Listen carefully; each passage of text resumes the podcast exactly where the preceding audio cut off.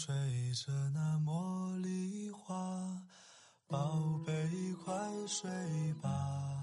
每一天，我们的生活忙碌复杂，希望此刻的你卸下全部的面具和盔甲，让心灵放个假，在快速的节奏中缓慢的生活，爱自己，爱人生。我是南方，愿我的声音与你一同成长。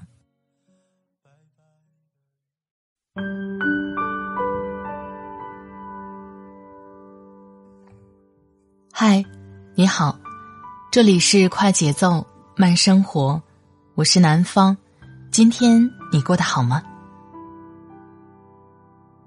都说选择大于努力，符合什么样的标准、什么样的条件才算是好的选择呢？今天和你分享我的好朋友用时间酿酒的。都说选择比努力更重要，但怎样选择呢？今天来聊聊选择这件事儿。不过这些话大家都听过，选择比努力更重要，方向比速度更重要。不要用战术上的勤奋掩盖战略上的懒惰。类似的文章也是数不胜数，比如作者会在文中列举大量选择对了，人生就会成功的例子。他们说，马云选择了互联网。所以他成功了，否则他只是一个站在三尺讲台上的普通教师。王健林选择了房地产，所以他成功了，否则他只是一个普普通通的公务员。这样的例子初看时觉得很有道理，但仔细一琢磨就会发现不对劲儿，根本经不起推敲。而且读完，估计大家都有这样的疑问。到底什么才是好的选择？我又该怎样做出好的选择呢？说实话，这个问题困扰我很久，最近稍微有点开窍。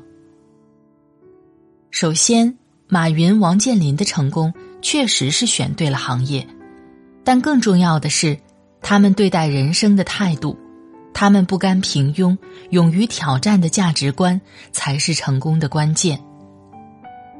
随机漫步的傻瓜里有这样一段话：有一身好本事却穷困潦倒的人，最后一定会爬上来。退一步讲，就算马云、王健林他们不选择现在从事的行业，也一定会有不小的成就，或许比现在还厉害。选择再重要，努力都是基础。虽然吃得苦中苦。方为人上人，这话挺俗的，却是真理的回响。没有努力的选择，终将是空中楼阁、水中镜月。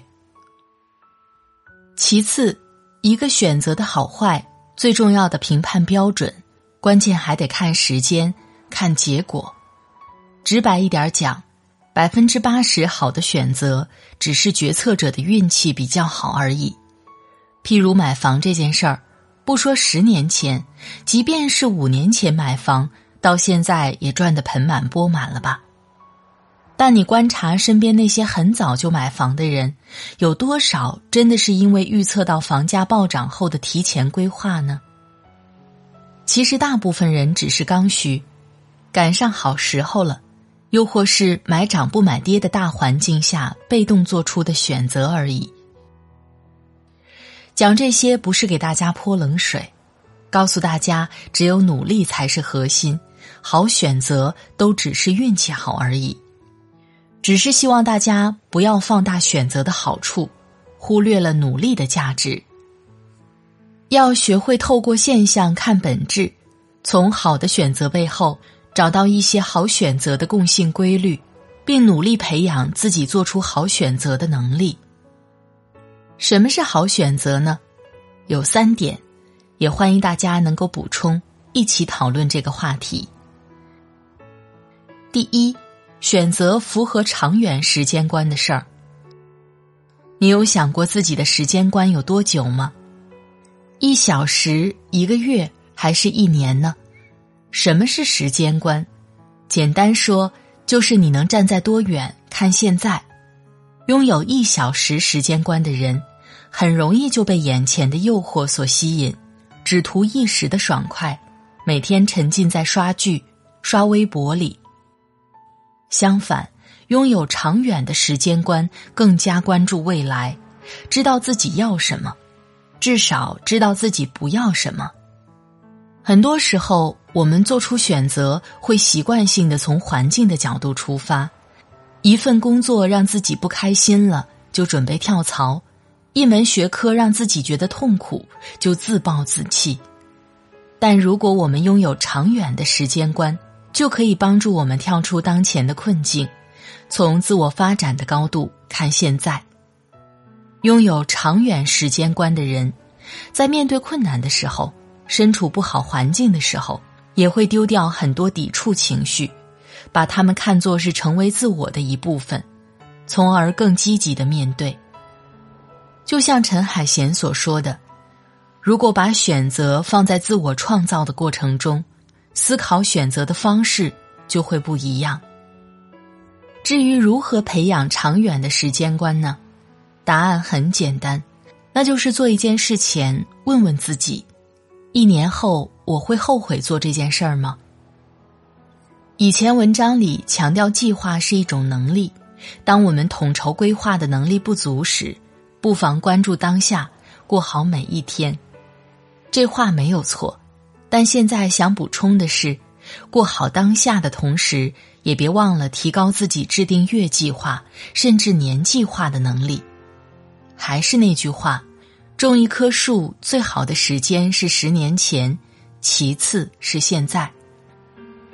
以前我们没有制定年计划的能力，那就从现在开始，有意识的学习相关知识，阅读相关书籍，关注年计划，就是在帮助我们站在一个更高的角度去审视当下，引导自己前进，从而培养起长远的时间观。第二呢，选择复利效应高的行业。虽然职业没有高低贵贱之分，但不同职业的天花板却有着天壤之别。从复利效应的公式来看，如果说行业代表着利率 R，朝阳行业的 R 为正，夕阳行业 R 为负，不用多说。除此之外，还有个判断标准：是否拥有税后收入，睡觉的睡哟。关于职业。我们可以简单粗暴的分为两类，一类是单纯靠卖时间挣钱的工作，这类职业付出时间多，得到的收入越多，一旦停止付出，收益也随之停止，甚至到了一定岁数，还会面临下岗的风险，比如保安、司机。第二类便是拥有复利效应的职业，与第一类职业相反。拥有复利效应的职业，不用担心失业，甚至在休息时也会拥有税后收入。最常见的便是医生、作家一类。医生越老越吃香，随着经验的积累，口碑也会持续发酵，可以说是终生的职业，不用担心下岗。而优秀作家出版一本书，就会有版税的收入。如果卖得好，便可以产生源源不断的收入。同时呢，要给你提个醒：如果只是做枪手卖稿子的话，理论上也是没有复利效应的，因为一旦停止公稿，收入也就停止。与此同时，想要充分发挥复利效应的威力，也别忘了时间 N 的价值。也就是说，想要让自己的能力产生更大的复利效应，就不能东一榔头西一棒子，要学会聚焦，持续深耕一个领域，努力从新人到达人，到高手，再到专家。第三呢，就是选择融入正能量的圈子。孟母三迁的典故，大家都耳熟能详。小时候，孟子没有改变环境的能力，只能依靠父母。但现在的你，应该都是成年人了，我们完全可以做自己的孟母。近朱者赤，近墨者黑，在一个好的环境中，大家互帮互助，努力向上；但在一个差的环境里，人们就像一群待在水桶里的螃蟹，你想往上爬，没门儿，早晚会有人把你拉下来。所以，我们要主动去选择和优秀的人做朋友，和正能量的人交往。远离那些经常给你泼冷水、带给你负能量的人。如果你是一名大学生，不要错过图书馆的资源；如果已经步入职场，有机会的话，多参加一些学习类的线下活动。在一个积极向上的环境中，每个人都在努力，你不知不觉也会被推着前进，逐渐长成更好的自己。最后分享一句很喜欢的话，来自里奥贝纳的：“伸手摘星，即使徒劳无功，亦不至满手污泥。”以上，共勉。好了，我亲爱的朋友，感谢你的收听。想要做出好的选择，除了符合今天提到的几点之外，我觉得有一部分是来自内心的热爱。因为当你真正热爱一件事的时候，才能坚持下去。在这里，感谢我的好朋友用时间酿酒，他的公众号是“用时间酿酒”。如果喜欢，别忘了关注他。